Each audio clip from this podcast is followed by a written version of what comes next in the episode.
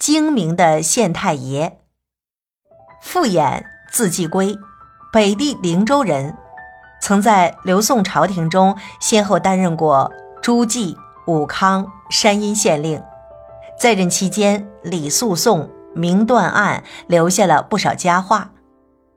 傅衍担任山阴县县令不久，便碰上了两个老妇人因为争抢一团丝而闹上了公堂。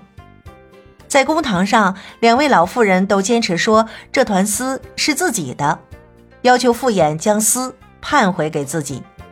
傅衍了解到两人都是做小本生意的，其中一个卖铁，一个贩糖，于是便来了主意。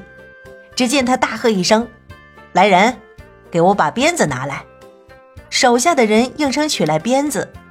两位老妇人见到傅衍将鞭子握在手中，以为他要动刑逼供，双双跪拜在地，哭着哀告说自己已经年迈，经不起刑罚。如果一定要这样才能判明是非，自己情愿不要这团丝了。伺候在一旁的手下人也觉得县令这样做太草率、太残忍了。但大家又摸不准县令的脾气，苦谁也不敢上前相劝，只是用怜悯的目光看着两位老妇人。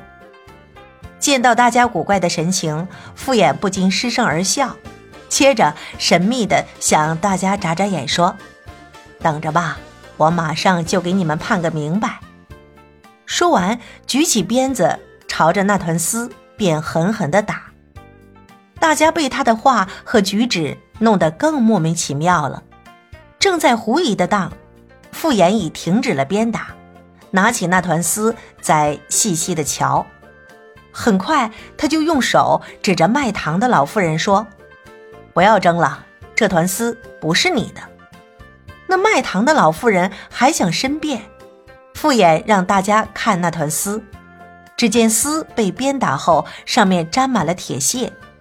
此时此刻，大家才恍然大悟，明白县令刚才所作所为的奥秘。那位卖糖的老妇人这才无话可说，并甘愿受罚。此事过后没几天，又有两个来自乡下的老翁，为了一只鸡而争得不可开交，并一起来请傅衍给他们做主。傅衍听了两人的申诉后，随口问他们平时各用什么喂鸡。待弄清楚其中一人用粟，另一人用豆来喂鸡后，便当机立断，命人拿出刀来将鸡杀了，从鸡的肚子里发现了粟米，于是事情也就水落石出了。傅衍刚到山阴县后，接连判的仅是两起小案，但他那种明辨果断的作风，却给人们留下了非常深刻的印象。